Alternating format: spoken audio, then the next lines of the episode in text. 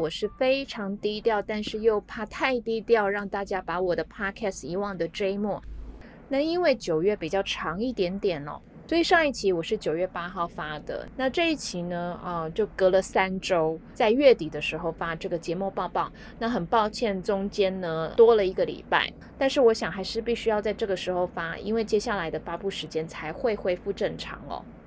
那因为呢，我们现在是双周更嘛，也就是两个礼拜才发一集 Podcast，那中间可能会有一些空档，所以如果有追踪我社群平台的朋友呢，可能会有发现哦，就是。我现在呢会有两个新的单元在社群上发布，最主要是想要跟听众呢多一点互动。一个单元呢叫做不听 Podcast 要干嘛啊？我会把我平常呢做的一些观察，但是它可能资料不多到足以呢做一集的 Podcast，那我就会写成文字在社群发文。另外呢，我或者是其实很多人哦，对于一些时尚的现象或者是一些啊，我们说怪象好了，可能会心里都会有十万个为什么。那因此呢，我就想要做一个时尚的田野调查的单元。时不时呢，就会在 Facebook 或者是 IG 的现实动态呢，来问大家的一些想法。我非常欢迎呢，大家来多多跟我回答问题哦。呃，而且假设我今天有一个什么有趣的调查结果，它是能够多多延伸出来，或者是呢再展开来聊的呢，呃，我就会录成一个完整的 Podcast。那这个单元我自己觉得很有趣啦。那不知道呃各位觉得怎么样呢？但是无论如何，请大家不要害羞，非常欢迎你跟我多多的互动哦。那今天的节目报报呢？啊，因为中国的社群平台，比如说抖音啊、小红书，最近出现了一个现象哦，引起了一些话题跟争议，叫做“佛缘”，这个是简称，但是它就是佛性名媛，名媛就是我们讲名女人的这个名媛。那通常呢，都是一些比较年轻的女孩子，她们在人物的外表跟行为上面呢，是有些设定的啊，也就是所谓的人设啊。那这样子新出来的一个风格呢，又叫做佛缘风。只是呢，这些佛缘是真的潜心修行呢，还是别有目的？所以我今天的命题呢，就叫做佛缘真佛假佛。首先呢，我先来形容一下他们的外表。通常呢，皮肤是肤如凝脂、白皙透亮，而且呢，脸上会清扫蛾眉，妆容是比较淡雅的。那一般来说，他们的头发都不会染，又黑又亮的这个直长发哦，或者是放下，或者是盘起松松的发髻。要不然的话，如果包包头太紧哦，就会有一点点像是慈济的师姐啊。但是我没有任何的意思哦，我只是形容一下这个外表。在穿着上呢，则是会有两个派别，一种呢会穿着质量很好的真丝丝绸长裙，或者是能让身材凹凸有致的旗袍，那偶尔会佩戴比较贵重的玉或者是翡翠。至于另一个派别呢，相对来讲就比较朴实一点啦，他们会穿比较宽松的棉麻材质，通常就是那种非常禅意的，有没有？颜色是比较低彩度、大地色系的。或者呢是穿全白的纱裙。至于他们会做什么呢？啊，他们会去寺庙拜佛礼佛，或者是选一个比较幽静的环境，喝茶吃素打打坐，焚香烧炉弹古筝，磨墨书法抄经文。啊，拍摄哦，只有双押，没有全部押韵哦。那最主要他们是想要去营造一种哦，好像琴棋书画样样精通，知性优雅又不食人间烟火的感觉。哎，那目前听起来好像都还好嘛。那到底争议在哪里呢？好，首先呢，他们可能不见得是诚心礼佛；再来呢，他们也不见得是真的名媛。像修行这种事呢，我觉得应该是比较个人的，因为他通常是在追求心灵上的提升，或者是六根清净吧。那为什么我可以把他们的这个人物的外表，还有他们做的事情描述的这么清楚呢？因为刚刚讲的那些场景呢，他们可能很多都是流于形式，摆摆样子哦，拍照打卡，然后放在这个社群平台上面，然后写下几句很玄又不见得一下子能够看得懂的句子哦，比如说什么无苦即灭道，无智亦无得，可是后面就写着装个佛缘。所以你说他是真心的吗？他都说他是装的了。但是呢，必须说他们成功的引起大家的讨论，媒体的注意，当然也赚取了一些流量。其实这些照片呢，有露出很多的马脚哦，就像我刚刚说的那张照片，有没有？就是什么无苦集灭道，无智亦无德，撞个佛缘。这个女性呢，她是摆着啊比较侧边的背面，可是呢，她的旁边却有一个西方维纳斯半裸的雕像。我想，如果是虔诚的佛教徒看到，可能会心脏病发吧。那你也可以从一些蛛丝马迹看得出来呢，他们可能不是这么认真的在修行的，尤其是遇到像柯南一样这么有观察力的网友啊，就会揪出一些问题。譬如说抄经文这件事好了，那因为经文也是文章嘛，它有开头跟结尾的逻辑顺序。那通常呢，古代的经文是从右抄到左。那可能呢，就有眼尖的网友发现哦，就是有人是从左抄到右，那这个就非常明显，他根本没有在读经文里面的内容啊。那至于为什么会有这样的现象出来呢？有一些人呢，啊，其实原本是美妆或者是穿搭的这个网红或者是博主，他们是为了要带身上的货品哦，比如说呃衣服啊、饰品啊，或者是呃佛教的一些周边商品，比如说佛珠之类的。那还有是美甲沙龙，长长的这个假指甲的甲片上面，就用这种毛笔字体。然后写的像是经文，但其实又是有一些逻辑不通顺的东西。比如说，他写了“佛系少女”，但是啊，我推估他可能先在甲片的中间写了“佛系”两个字，后来又觉得有一点点的空哦，所以就想要在“佛系”的下面呢补一个“少女”，结果写了一个“少”，就发现写不下了，然后他就干脆把“女”写在最上面，可是也发现呢空间不够，所以干脆就写横的。那整句话呢？你从上到下念起来就是“女佛系少”哦，那不是很奇怪吗？那还有另外一组人马呢，他们的目的就真的非常有待商榷了，甚至还有一点点像是角色扮演的成分。那有的人为了角色扮演很彻底，还会在耳垂打玻尿酸呢。对我们而言可能有点惊讶，但其实这不是什么新鲜事哦。之前我在化妆品公司工作的时候呢，就有看到美容顾问的一个常客呢，请美容顾问帮他修眉，他的耳朵呢就有一点红红的。结果美容顾问就问他说：“哎，你这边耳朵怎么啦？”他说：“哦，我刚刚去打玻尿酸啦，因为这样子耳垂看起来比较丰厚一点，比较有福气啦。”想当然人扮演佛缘的人呢，去打玻尿酸，可能也看起来跟佛缘的人物设定是比较接近的。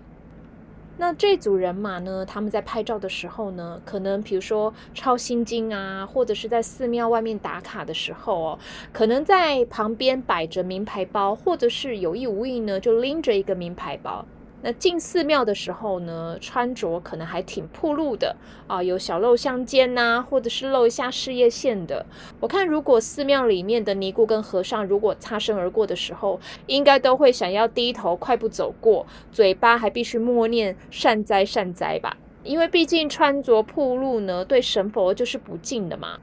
另外呢，背名牌包，然后在寺庙前面打卡，这个其实就蛮奇怪的一个心态，因为这个掺杂了一些物欲在里面哦。那佛教的教义不就是要清心寡欲、四大皆空吗？显然呢，就有一些抵触的地方了。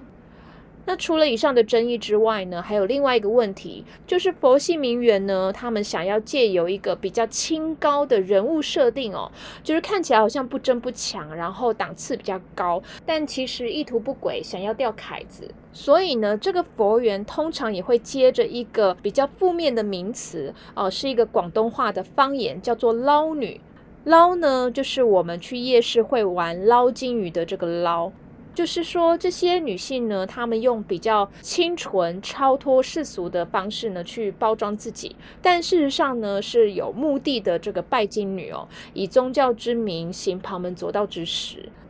好，所以我们以上讲的这些佛缘，无论他们真正的目的是什么，并不是想要借由宗教去修身养性，那这就不是正道，然后价值观也会被扭曲了。不过啊，这个比较神奇的是呢，啊，这样子的佛缘风居然呢还生出了一个产业链来，所以看起来需求还真的不少哦。比如说，现在大部分的人呢，哦，手机或者是电脑打字多了，写字哦都写的不太好啊，我也是哈。但是呢，如果你的字不好看，或者是呢懒惰，你不想真的去抄经文的话呢，你知道淘宝还有这种代写的服务吗？帮你手抄代写哦，你要写个一百零八遍也无所谓哦，付钱就可以。那另外呢，你还可以去饭店租一个房间啊，比较专业一点呢，哦，这个进大厅的时候，或者是在房间呢，就有一个佛像的投影，然后你可以请饭店的人呢帮你拍照啊，并且他其实房间里面会帮你做一些摆设品，比如说有心经啊、檀香啊，还能够租衣服哦。好，那你在这个房间待着的时间呢，可以抄心经，培养定力，还有什么早课啊、冥想。诵经啊，等等的，或者呢是像类似台中耕读园，或者是台北的紫藤庐那样子的这种茶室包厢哦，啊，有一点像是那种中式庭园的这种氛围。那他会帮你塞那个场景，也就是说可能会带一点景观呐、竹林啊，或者是一些花花草草的地方，帮你摆设茶具，然后旁边还会有精致的茶点。好，那高级一点的还会帮你放干冰拍照呢。其实这样子的一条龙的产业呢，啊，甚至会更助长这样子乱七八糟的歪风。不过也有很多人认为此风不可长啊，就大肆踏伐这样的做法哦。那甚至现在呢，就是变得动辄得救了哦，就是只要你在社群再去分享类似的照片，然后标注佛缘的话呢，哦，这个名词其实大家都会觉得哦，哦，你是不是在作秀？然后有比较负面的印象，会引来一些比较。不好的留言，所以有一些人呢就说：“哎呀，哦，我抄个经文，喝个茶，你们就认为我是装的。”那我觉得这个心态就是很奇怪啊，因为修行这种东西不需要拿出台面跟大家报告啊。好，所以关于佛缘这件事情，你有什么样的想法呢？啊，欢迎你留言告诉我。好，那所以呢，呃，时尚这种东西牵扯到宗教就会很敏感，因为一不小心呢，踩到底线就会变成亵渎神明了。那我们呢讲完了东方的部分，也可以来聊聊西方的例子哦。比如说，在今年九月中才刚结束的 Met Gala，也就是美国纽约大都会艺术博物馆的慈善晚会，它就是一个募款的餐会哦。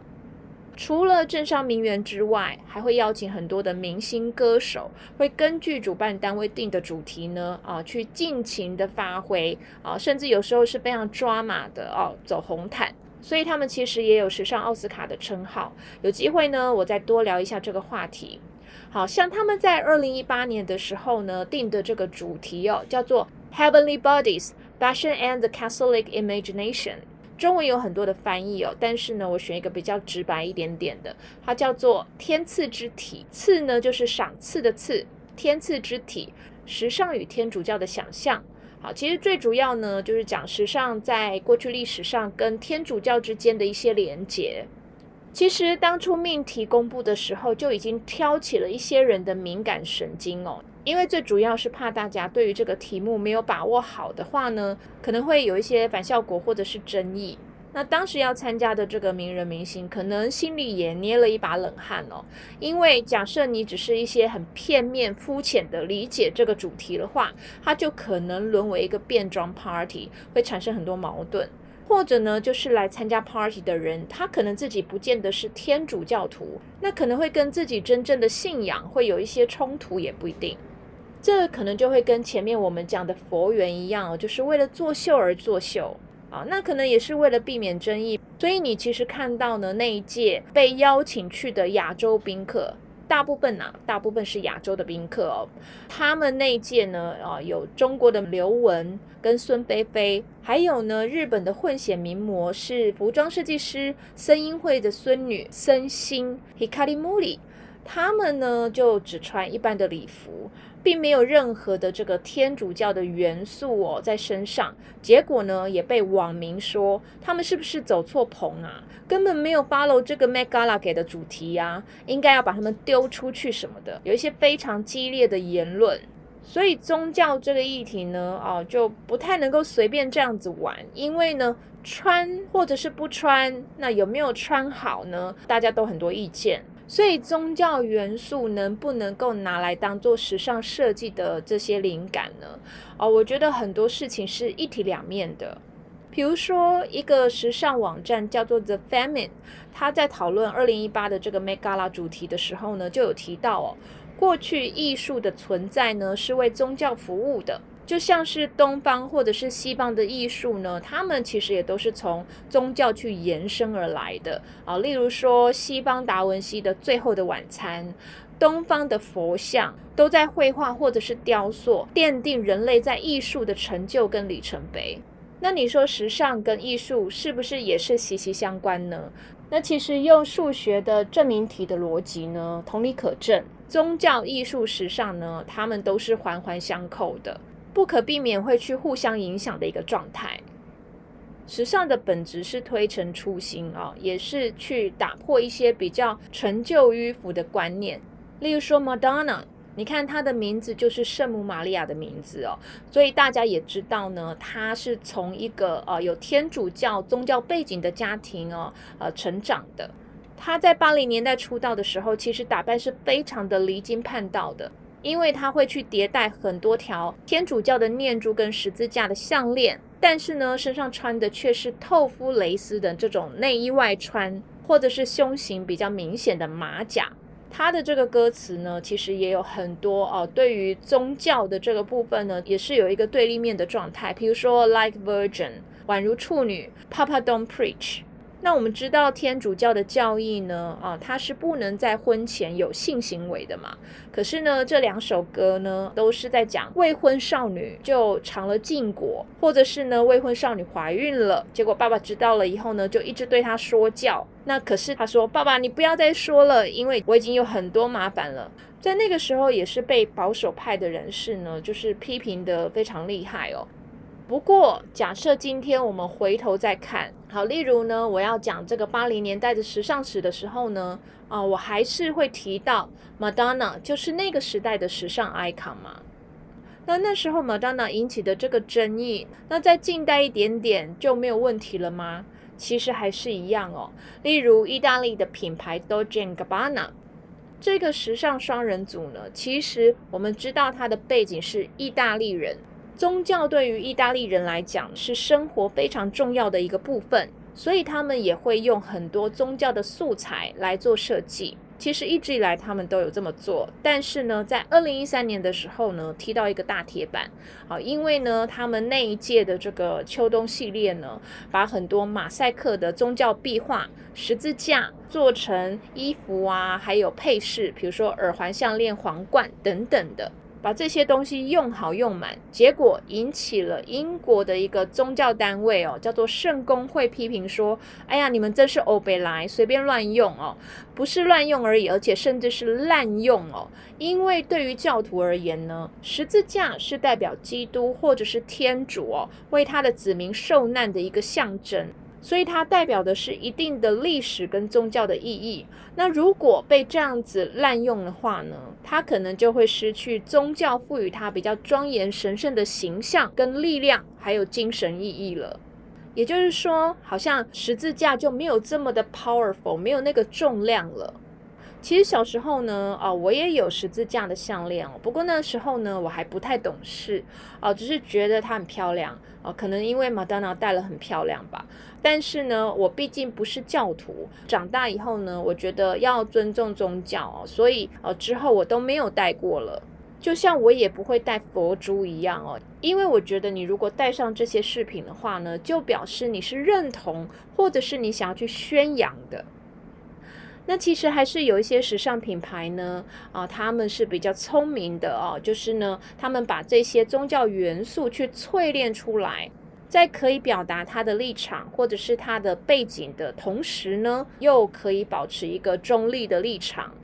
毕竟我说时尚就是一门生意嘛，所以你最终是要卖给普罗大众，是人人都能够接受的东西。那各位要不要猜猜哪个品牌呢？它就真的做到不着痕迹的方式呢？我给大家一个提示哦，就是呢，是一个几乎每个女人都想拥有的哦，然后现在也越来越多男人想要拥有了。那我可能比较特别啦，就是嗯，我觉得这个品牌对我而言，我觉得还好。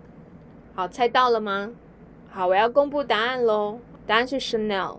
因为呢，其实呢，Chanel 女士她小时候被父亲抛弃嘛，然后就在修道院待了很长的一段时间。比如说，她小时候呢，看到修女穿着的这个颜色呢，啊，就是黑白的，所以她就拿黑白的这个色系呢，作为她品牌的主色调。所以你感觉呢，Chanel 的设计除了大量运用呢这两个颜色之外呢，也有一种比较庄严、肃穆、神圣的感觉，是一种比较克制的美感吧。那再来呢，就是它品牌的双 C logo 啊，也是从教堂里面的这个彩绘玻璃的图样呢去截取出来的。